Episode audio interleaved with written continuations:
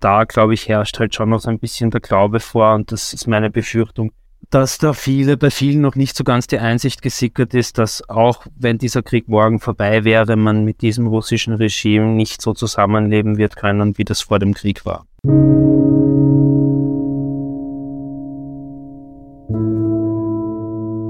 Krieg und Frieden. Der Podcast zur Furche-Serie.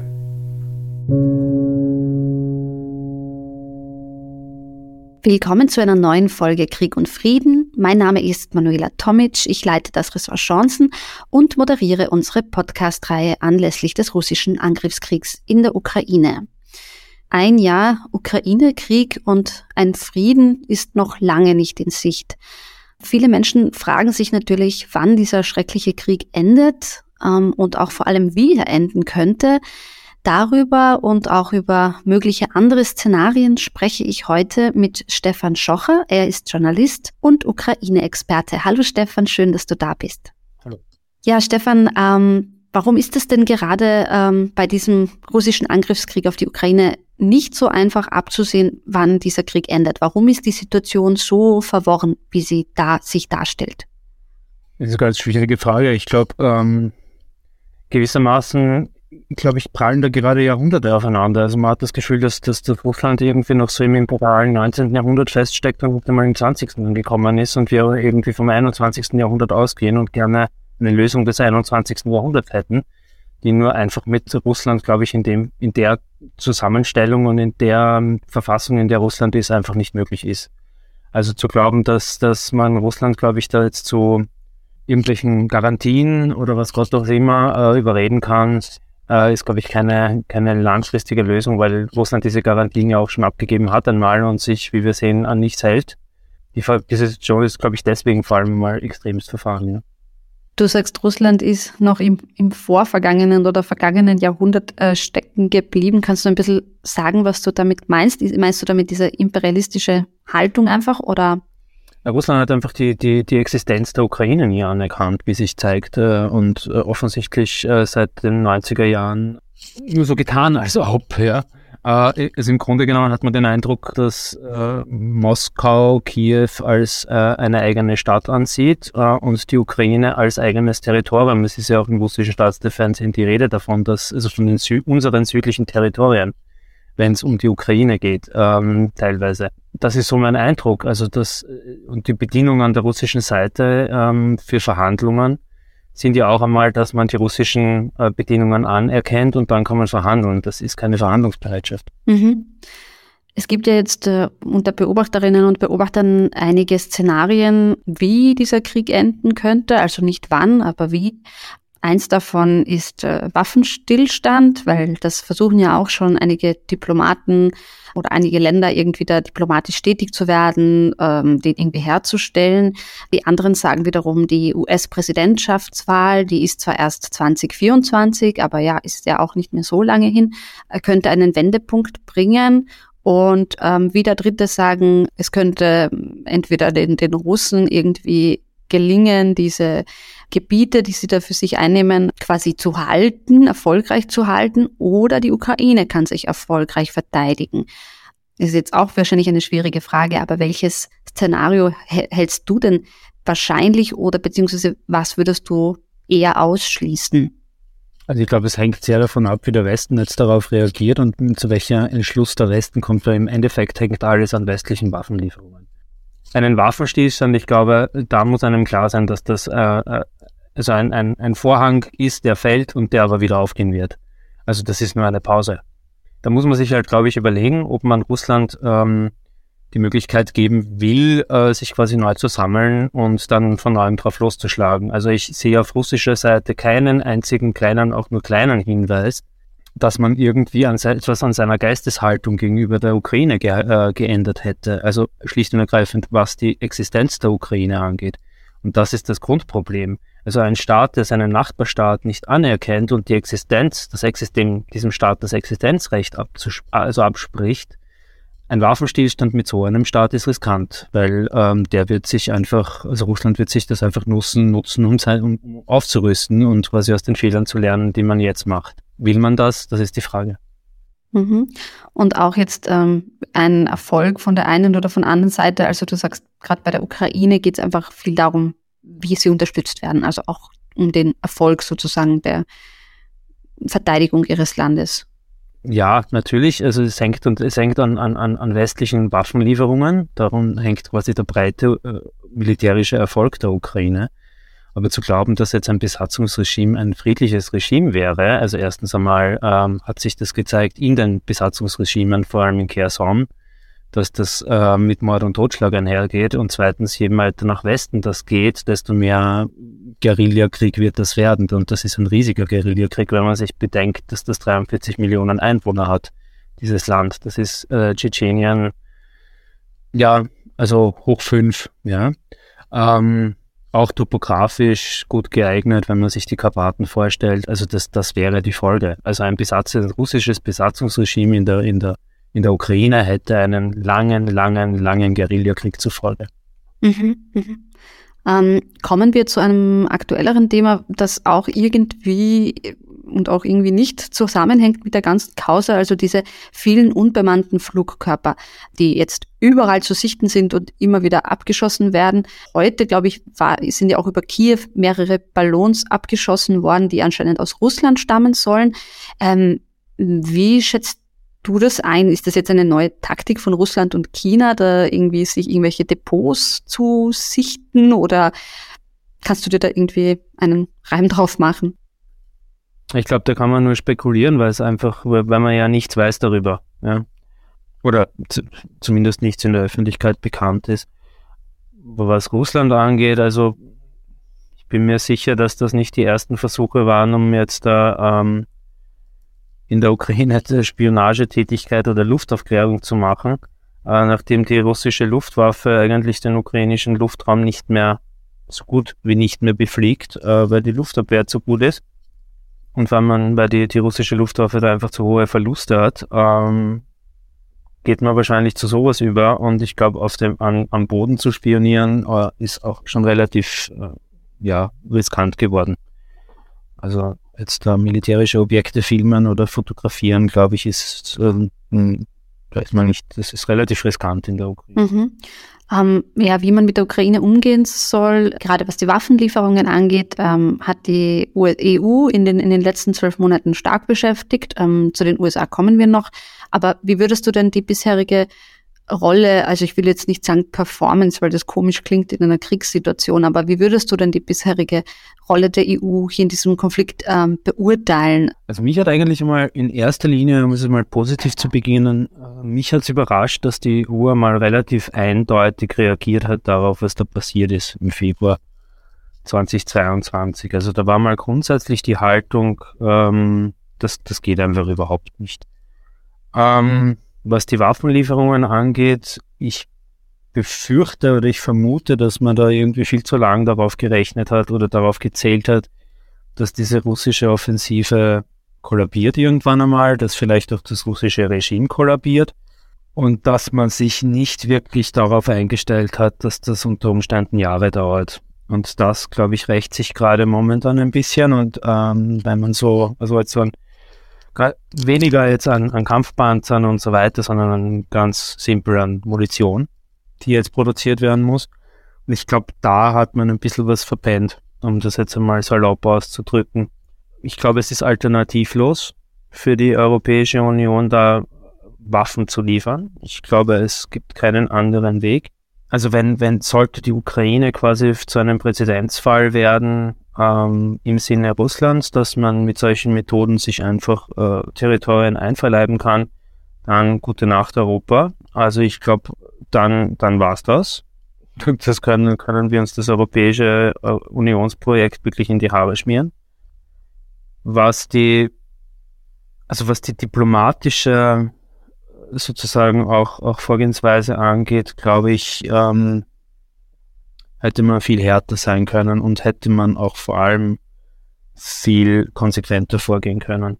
Also schneller, rascher, ähm, ganz klar, nein, das geht nicht. Also da, da glaube ich, herrscht halt schon noch so ein bisschen der Glaube vor und das ist meine Befürchtung, dass da viele, bei vielen noch nicht so ganz die Einsicht gesickert ist, dass auch wenn dieser Krieg morgen vorbei wäre, man mit diesem russischen Regime nicht so zusammenleben wird können, wie das vor dem Krieg war. Also dass äh, man mit, mit, mit diesem Regime irgendwo einen Ausgleich findet, ähm, halte ich für ausgeschlossen. Also da braucht es, glaube ich, in Russland eine grundlegende, auch selbstkritische Haltung dem eigenen Handeln gegenüber, was man da gemacht hat und was man da verbrochen hat. Und da muss einmal ein Aufarbeitungsprozess passieren und dann kann man, glaube ich, äh, wieder sich an einen Tisch setzen und gemeinsam reden und auch Geschäfte machen, wie man das vorher gemacht hat. Jetzt gab es ja, und das schließt ein bisschen an das an, was du jetzt bei der letzten Antwort gesagt hast, ähm, am Anfang von vielen die vielleicht voreilige Erwartung, dass die Sanktionen, ähm, die da beschlossen wurden,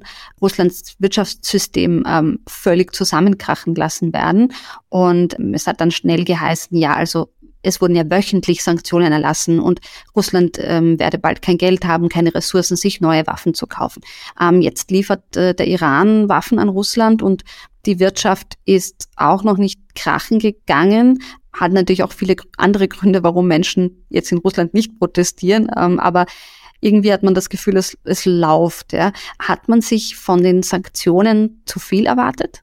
Ich glaube, dass äh, sich so die Allgemeinheit von den Sanktionen zu viel erwartet hat. Ich glaube, es ist ein bisschen naiv zu glauben, dass das also ein Land mit diesen Energiereserven und diesen äh, Ressourcen an, an Bodenschätzen ähm, in zwei Tagen einknickt knickt wirtschaftlich. Ich glaube, das ist ein bisschen naiv zu glauben, dass das so in kürzester Zeit geht. Ähm, außerdem, es wird ja auch fleißig und munter eingekauft, ja. Also Österreich bezieht ja auch noch Gas aus, aus Russland und so tun das viele Staaten ich glaube, dass sich die Allgemeinheit da vielleicht ähm, mehr erhofft hat oder nicht äh, halt, äh, dass das auch halt instrumentalisiert wird, dass, dass, dass das lange dauert. Aber ich, es war von Anfang an klar, glaube ich, dass man für diese Wirtschaftssanktionen einen langen Atem brauchen wird. Das glaube ich auch von Anfang an äh, eigentlich sonnenklar. Ja. Mhm. Ähm, du bist ja äh, im vergangenen Jahr häufig in die Ukraine gereist. Ähm, vielleicht kannst du ein bisschen erzählen, was deine Eindrücke waren zu Beginn des Krieges und ähm, vielleicht dann deine Eindrücke bei deiner letzten Reise. Also hat sich da was geändert bei den Menschen? Wie, wie geht es ihnen? Wie, wie, ja, wie ist das Leben mit dem Krieg? Ja, es ist so eine gewisse Routine eingetreten im Umgang mit diesem Krieg. Also wenn jetzt der, der, der Luftalarm losgeht, ist da keine Panik oder ist da jetzt nicht äh, Feuer am Dach, sondern das, also manche ignorieren es, manche gehen halt in die U-Bahn-Schächte oder manche gehen woanders hin. Wenn der Strom weg ist, dann nimmt man das jetzt irgendwie auch irgendwie so hin. Ähm, was mich, also wie das im Herbst losgegangen ist mit den Angriffen auf, auf die, auf die ähm, Energieinfrastruktur, habe ich schon befürchtet, dass das ziemlich, ziemlich hart werden wird und dass da, da da waren ja auch die Szenarien, ähm, also unter Umständen Kiew evakuieren und so weiter. Also das, das war ja also quasi Endzeitstimmung. Ich glaube, dass sich sehr viele Ukraine, und das ist so ein, so ein, so eine kleine, so ein Lichtblick, also wirklich positiv überrascht sind von den Kapazitäten, die dieser Staat hat, der so lange für dysfunktional und eigentlich nicht regierungsfähig und so weiter auch sich irgendwie in den eigenen Hirnen der viele Ukrainer so festgesetzt hat, dass diese Behörden eigentlich nicht funktionieren. Und das zeigt sich eigentlich gerade bei diesen Angriffen auf die Energieinfrastruktur, dass dieser Apparat erstaunlich gut funktioniert. Und das hat auch mich überrascht in vielerlei Hinsicht. Also dass, dass, dass, dass, dass die, Russi also die, die, die ukrainische Regierung und die Behörden es einfach schaffen, also ganz, ganz gezielte Stromabschaltungen zu machen, die Dinge zu reparieren, wenn sie, wenn es sie zu reparieren gibt und dass das funktioniert ähm, und dass das wirklich eigentlich ziemlich gut funktioniert, hat mich überrascht. Was ich sehr erstaunlich fand und was mich nicht überrascht hat, ist, aber was ich sehr, sehr großartig finde, ist dieser nationale Schulterschluss, der über Sprachgrenzen, ethnische Grenzen, alles Mögliche hinweggeht, ähm, wo einfach man an einem Strang zieht. Und das ist so ein Public-Private Partnership, wo jetzt zum Beispiel Regierungsinstitutionen, staatliche Institutionen mit NGOs zusammenarbeiten, NGOs zusammenarbeiten, wenn es darum geht, Soldaten mit Schlafsäcken zu versorgen und so weiter und so fort. Also das ist zum Beispiel ein, ein Netzwerk an, an aktiven Menschen, die, die, die also schauen, wo gibt es Bedürfnisse und was kann man dagegen tun, um diese Bedürfnisse zu stillen. Dass ich, glaube ich, dass sich so manche westliche Demokratie eigentlich nur wünschen kann. Mhm. In der Ukraine gab es ähm, selbst ein paar Korruptionsskandale in den vergangenen Monaten. Kannst du uns darüber mehr erzählen, wer sich da jetzt nicht so auskennt in der Innenpolitik und ein bisschen erzählen, was sich da jetzt geändert hat? Auch ähm, da wurden ja auch einige Positionen ausgetauscht. Die Korruption ist, ist ein Riesenproblem in der Ukraine und das ist auch nach wie vor ein Problem und das wird auch in den kommenden Jahren ein Problem sein ähm, der große Unterschied zu Russland, warum man von solchen ähm, Korruptionsfällen in der Ukraine halt auch erfährt, ist, weil es eine Medienöffentlichkeit gibt, die sich darüber empört, dass es solche Fälle gibt und diese Medien auch publizieren können. Die gibt es halt in Moskau oder in Russland zum Beispiel nicht. Also es ist halt äh, die Ukraine ein Staat, wie, wie alle postsowjetischen Staaten, in denen sich ähm, Wirtschaft, politische, wirtschaftliche Eliten Staatsbetriebe äh, gekrallt haben und darauf sitzen. Und das ist ein langer, langsamer Loslösungsprozess, bei dem die Ukraine, glaube ich, aber schon relativ fortgeschritten ist und wo sich also durch die Maidan-Revolution 2013, 2014 oder in, also vor allem danach extremst viel getan hat. Also das Land ist heute kein, nicht, also kaum wieder zu erkennen zu dem Land, das quasi äh, Viktor Janukowitsch hinterlassen hat. Ähm, bei diesen Korruptionsfällen ging es im Grunde genommen darum, dass ähm, Staatsmittel dazu verwendet wurden, also überhöhte, zu überhöhten Preisen ähm, Güter einzukaufen. Und die Differenz zwischen dem tatsächlichen Einkaufspreis und dem budgetierten Einkaufspreis ist dann halt in irgendwelchen Taschen gelandet. Das ist natürlich furchtbar und das darf auch nicht passieren. Jetzt da die große Überraschung zu spielen, ähm, also es war klar, dass sowas passiert. Das, das, das war klar, dass das, das sind, also dass ein Land wie die Ukraine, die halt, wo das an allen Ecken passiert ist, früher, also das war klar, dass wenn so viel Geld in dieses Land fließt, dass da was verschwindet irgendwo, das ist, glaube ich, auch kaum zu verhindern. Jetzt gibt es ja von vielen die Frage, inwieweit der Angriffskrieg zu einem Stellvertreterkrieg geworden ist, weil ähm, die einen irgendwie sagen, es ist jetzt quasi nur mehr Stellvertreterkrieg und die anderen sagen, nein, natürlich geht es hier um ein Territorium, um die Ukraine, um die europäische Sicherheit. Ja, wie siehst du das? Also die russische Informationspolitik äh, ist sehr gewifft darin, ähm, westliche Debatten in gewisse Richtungen zu drehen und äh, der Stellvertreterkrieg, das heißt, hier geht es ja eigentlich nur um Russland gegen die USA, ist genauso eine Erfindung der äh, russischen Informationspolitik. Das ist ein Krieg, da ist ein Land in ein anderes einmarschiert und die Ukraine verteidigt sich aus. Das ist es nicht mehr und nicht weniger und sie wird dabei unterstützt. Und eines dieser Länder sind die USA, die es unterstützen. So sehe ich das. Und da muss man, da muss man einfach die, die Kirche im Dorf lassen. Das ist kein Stellvertreterkrieg. Es ist ein Land in ein anderes einmarschiert gegen jede, gegen jedes existierende Recht. Es ist ein, äh, ein Verbrechen sondergleichen und nichts anderes. Jetzt ähm, gab es also zu der zu der russischen Kommunikation auch innerhalb sozusagen, also zu der Propagandamaschine komme ich noch. Ähm, jetzt gab es jüngst auch eine verstörende Warnung von Moldawien, dass Russland in nächster Zeit einen Umsturzversuch plane. Was hat es damit auf sich? Also ich halte es für sehr sehr plausibel. Also es gibt in, in, in, in Moldau seit dem Herbst eine Protestwelle, die äh, erstaunlich gut finanziert ist, die erstaunlich gut organisiert ist, die ähm, sehr strukturiert ist, wo man aber nicht genau weiß, wer dahinter steht und wer die Geldgeber sind. Also, dass man, dass da was im Busch ist, das war klar. Ja. Also, dass es wirklich so weit geht, dass es einen Putsch äh, geben soll, ähm, die Gerüchte gab es immer wieder, dass das wohl das Ziel ist, aber da dürfte man jetzt einfach handfeste Beweise haben und ich, also ich nehme das, ich würde das äh, sehr, sehr ernst nehmen. Und ich glaube, das ist auch sehr wahrscheinlich, weil die russische Seite ja auch, äh, also Moldau, Moldau offen gedroht hat. Das war ja auch immer eigentlich ein Kriegsziel, scheinbar.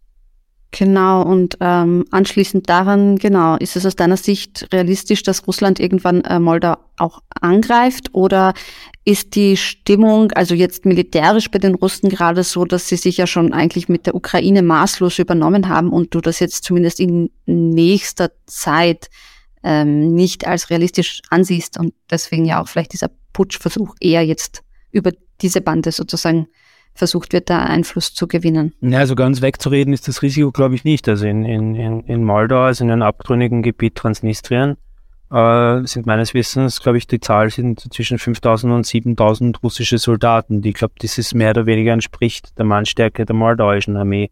Also so, so, so ganz wegzureden ist das nicht. Also die transnistrische, die transnistrische Armee und die, die moldauische Armee und dann die russische Armee oder die russischen Einheiten, die dort auch noch stationiert sind in Transnistrien. Also da, da, da, das ist für die, für die Moldauer schon ein, ein großes, glaube ich, ein großes Risiko, ja.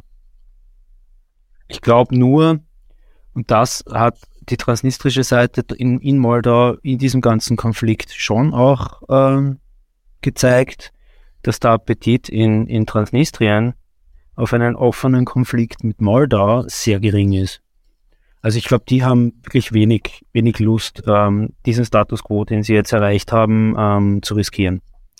Über Transnistrien haben wir beide auch schon eine Podcast-Folge gemacht. Wenn Sie die verpasst haben, können Sie die unter furche.at slash podcasts nachhören oder auch in jeder Podcast-Plattform Ihrer Wahl. Ähm, kommen wir nun zu Russland, auch zu dieser Propagandamaschine. Stichwort Stellvertreterkrieg. Wie lange glaubst du, wird Wladimir Putin seiner Bevölkerung diese Spezialoperation verkaufen können? Er hat ja nun auch von Krieg gesprochen, also das Wort Krieg in den Mund genommen. Ähm, weißt du oder hast du einen Überblick darüber, wie aktuell dieses russische Narrativ aussieht? Also welche Geschichte wird den Menschen jetzt verkauft? Weil auch da müsste ja Russland einige Sprünge machen, damit das irgendwie noch plausibel ist. Oder kann man mit dieser Propagandamaschine den Menschen nahezu alles verkaufen. Also ich finde es erstaunlich, wie viel man den Menschen verkaufen kann und ich finde es ja auch erstaunlich, wie viel da in die europäische, westeuropäische Debatte hinüberschwemmt. Also im Grunde genommen diskutieren wir ja in Westeuropa oder wenn man sich deutsche äh, die, also Diskussionsformate im Fernsehen ansieht, ja zum Teil eigentlich genau die Themen, die Russland vorlegt. Also was das angeht, ist Russland einfach wirklich gut. Das muss man einfach leider sagen. Der russischen Bevölkerung scheint das, äh, ja, das, das, scheint ganz gut zu gehen. Also es, es gibt keine Straßenproteste, es gibt keine, keine großen Widerstände und wenn es mal Widerstände gibt, dann sind das Mobilisierte, die keine, keine Ausrüstung bekommen und trotzdem in die Schlacht geschickt werden, die dann sagen, hey, aber so geht's nicht. Also der große Protest, der jetzt Putin aus dem Amt fegt, das glaube ich nicht was erstaunlich ist, ist, wie, wie, wie man, also wie, wie sinnentleert man Schlagworte verwenden kann. Also es ist ja im russischen Staatsfernsehen die ganze Zeit von Faschismus und Faschismus und Entnazifizierung die Rede, aber wenn es dann darum geht, diese Worte mit Inhalt zu füllen, dann kommt man drauf, dass das, also was mit Faschismus gemeint ist, ist irgendwie eigentlich eine liberale Demokratie mit einem ja, also eine, eine, eine, eine, liberale Demokratie, also es gibt so eine, also in der, in, im russischen Narrativ oder im, in, scheint es so zu sein, dass man sich, dass man glaubt, ja, dass wir quasi dann gezwungen werden, in Westeuropa äh, schwul, äh, lesbisch oder queer zu sein. Und wenn man das nicht ist, ist man quasi eine, eine Minderheit das ist, das ist, das ist, das ist das Feindbild. Also jetzt nicht der, der, der also mit Faschist ist nicht jetzt irgendwie der Nazi mit den äh, Springerstiefeln und den weißen Schürbändern und der Bomberjacke gemeint, sondern das sind eigentlich all jene gemeint, die meinen, eine liberale Demokratie ist eigentlich ein lebenswertes äh, Gesellschaftsmodell. Um, umgekehrt, wie siehst du die Rolle von Volodymyr Zelensky? Ähm, er hat ja auch eine sehr, sehr gute Figur abgegeben, was die Kommunikation nach außen betrifft, ähm, auf Social Media, ähm, auch eben als Cover, also auf der Times und so weiter. Also er hat, er, macht er da auch sehr viel richtig, wie viele Beobachterinnen und Beobachter sagen kann er sich weiterhin politisch gut behaupten, die, die Menschen auch irgendwie zu diesem Zusammenhalt auch weiter motivieren, weil das ist ja für ihn sicher unglaublich schwer, in dieser Situation die Menschen auch irgendwie noch, ja, einerseits natürlich Verständnis also für ihr Leid zu haben und gleichzeitig sie auch weiterhin zum, zum Durchhalten zu, zu bewegen. Hat sich da in der Ukraine irgendwas geändert oder siehst du ihn äh, sehr gestärkt in, in seiner Rolle, auch jetzt ein, ein Jahr nach dem Krieg? Also ich glaube, dass er durchaus gestärkt ist. Ich glaube auf der anderen Seite, dass seine Rolle als quasi so ähm, Fahnenträger an der Spitze einer Streitmacht oder quasi eines Landes äh, schwer überschätzt wird. Also die, die aller, allermeisten Ukrainer brauchen jetzt keinen Zelensky, der ihnen sagt, hey, bitte geht's doch, ja, äh, macht dies und jenes. Also das, das, der, der ich, also mir kommt das Zelensky viel eher als ein von der öffentlichen Meinung getriebener vor, der nicht anderes, also der nichts anderes tun kann, als diese Rolle zu spielen, als jetzt der, der quasi das Zugpferd äh, ist in der ganzen Geschichte. Das glaube ich eigentlich nicht. Also ich, ich glaube, dass er schwer, dass seine, dass sein, sein Standing und seine Bedeutung für, für diesen Widerstand schwer überschätzt wird. Was ich auch aber schon glaube, ist, dass er von einem eigentlich relativ umstrittenen Kris Krisenmanager, also vor der Krise, also vor diesem Krieg gab es ja schon, also auch was, was jetzt zum Beispiel Personalbesetzungen angab, also gab, also extremst kontroversielle Besetzungen, also wo er Drehbuchschreiber quasi zum, zum Geheimdienstchef gemacht hat und, und so weiter. Also wo klar, klar war, er bringt sein ganzes, sein ganzes Arbeitsumfeld aus, aus seiner TV-Comedian-Karriere ähm, jetzt quasi in Staatsämtern unter da hat er sich schon zu einem ganz, ganz cleveren Krisenmanager gemausert und was sicher gut ist für sein Standing ist, dass er keinem Lager, also jetzt weder diesem West-West-Ukrainischen noch diesem Ost-Ost-Ukrainischen zugeordnet werden kann und dass er auch in seinem Team eigentlich Personen aus diesem eben West-West und Ost-Ost-Teams eigentlich ganz gut vereint hat. Und das macht ihn eigentlich kaum angreifbar nach innen. Mhm.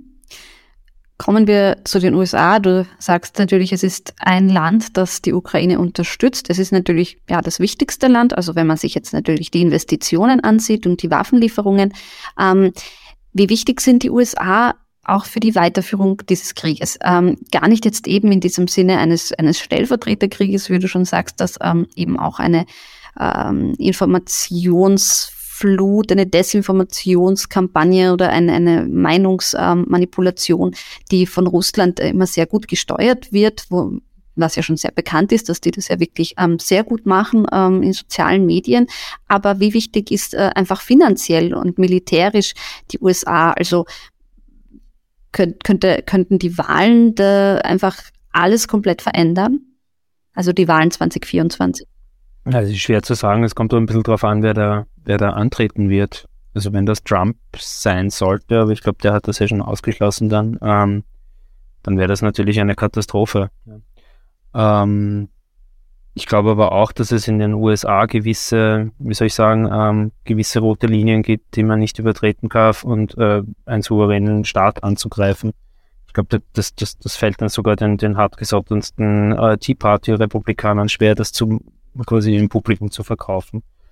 Auf der anderen Seite glaube ich, aber da kenne ich mich auch zu wenig in den USA aus, glaube ich, ist Außenpolitik in den USA einfach eigentlich nach innen gesehen kein Thema. Das ist ein eher also unterbelichtet. Für Ukraine glaube ich, also im, im, im, politischen, innenpolitischen amerikanischen Diskurs, das meine ich, ähm, für die Ukraine sind die USA sicher ganz wichtig, vor allem weil sie zusammen mit Großbritannien, wie soll ich sagen, jetzt so die zerspragelten Europäer ein bisschen auf Kurs halten, ja, weil die sich, also die, die, die, Europäische Union oder die, die Mitgliedstaaten der Europäischen Union schon dazu neigen, dann so ihre eigenen äh, Süppchen zu kochen und sich dann in gegenseitigen Debatten zu aufzureiben, wo im Endeffekt relativ wenig rauskommt. Das ist so ein bisschen eine Tücke, glaube ich, ähm, ja, also wo dann die, die, die Eigenstaatliche, die Nationalstaatlichkeit schon noch um einiges schwerer wiegt als jetzt die, das Gewicht der Union. Ne? Uh, und ich glaube, was das angeht, sind die Amerikaner und vor allem auch die Briten ähm, ja schon so ein bisschen ähm, Richtungsgeber. Vielleicht könnte man so nennen. Mhm. Ähm, kommen wir zum Schluss und damit zur aktuellen oder ganz aktuellen militärischen Lage. Jetzt gab es ja nach den Ankündigungen der Waffenlieferungen wieder Drohungen oder nicht nur Drohungen, aber dass Russland sich auf eine nächste Großoffensive vorbereitet, einen nächsten Großanschlag plant. Was wird da erwartet oder worauf stellen sich die Ukrainer aktuell ein? Das ist schwer zu sagen, was da erwartet wird. Also was, was, was zu sehen ist, ist zumindest einmal, dass das ähm, versucht wird, mit großer Mannstärke zu machen was äh, eine extrem aufreibende, extrem blutige Geschichte ist. Ähm, seitens der Ukraine habe ich so das Gefühl, aber da bin ich jetzt auch zu wenig Militärexperte, aber das habe ich ähm, auch von, von, von Bekannten gehört, dass man eher so versucht, sich quasi langsam auf also in koordinierten Aktionen sich auf, auf gute Verteidigungspositionen zurückzuziehen. Also ich, ich würde diese, diese, diese Geländegewinne jetzt um Bachmut oder so weiter, das ist schon noch Teil des, des ukrainischen, der, der ukrainischen Verteidigungsstrategie. Also halt zu hoffen, dass man weniger Verluste hat als der Angreifer und dass denen irgendwann einmal das auch genug sein wird, da in, in, in, in, ins Maschinengewehrfeuer zu laufen. Ja. Das, das ist so brutal, das klingt, glaube ich, jetzt momentan der, der, der Plan, ja. Also die Frage ist halt, ob es Russland gelingt, äh, aus Belarus heraus was zu machen. Das wäre natürlich äh, für die Ukraine schon, glaube ich, ein großes, großes Problem. Äh, ich habe nur den Eindruck, dass, ähm, und das hat sich in diesem Jahr halt auch bewiesen, ähm, dass, dass Lukaschenko offen, ganz offensichtlich sehr wenig Lust darauf hat, ähm, an diesem Krieg teilzunehmen.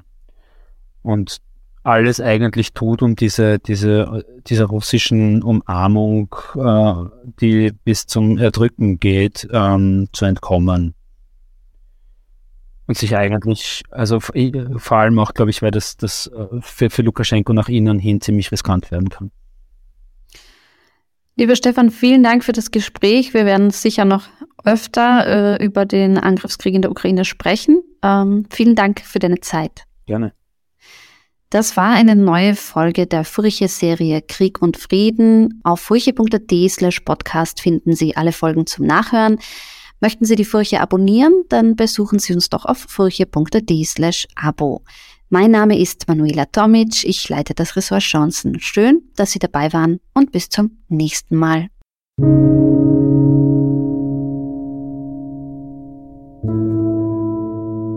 Krieg und Frieden der Podcast zur Furche-Serie.